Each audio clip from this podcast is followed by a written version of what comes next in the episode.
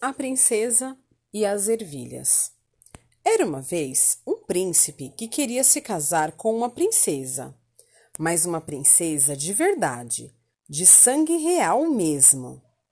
Ele viajou pelo mundo inteiro à procura da princesa dos seus sonhos, mas todas as que encontrava tinham algum defeito.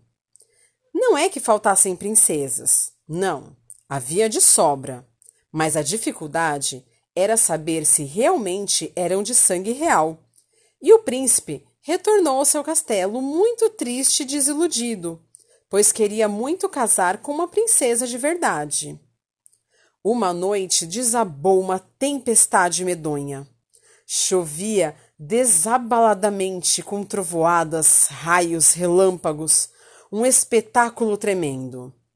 De repente, bateram à porta do castelo, e o rei foi em pessoa atender, pois os criados estavam ocupados enxugando as salas cujas janelas foram abertas pela tempestade.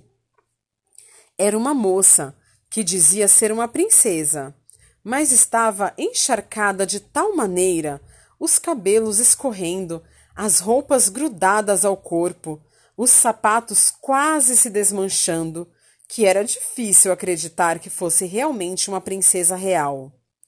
A moça tanto afirmou que era uma princesa que a rainha pensou numa forma de provar se o que ela dizia era verdade. Ordenou que a sua criada de confiança empilhasse vinte colchões no quarto de hóspedes e colocou sob eles uma ervilha. Aquela seria a cama da princesa.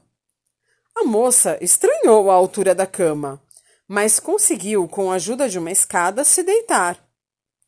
No dia seguinte, a rainha perguntou como ela havia dormido. Oh, não consegui dormir direito, respondeu a moça. Havia algo duro na minha cama e me deixou até manchas roxas no corpo.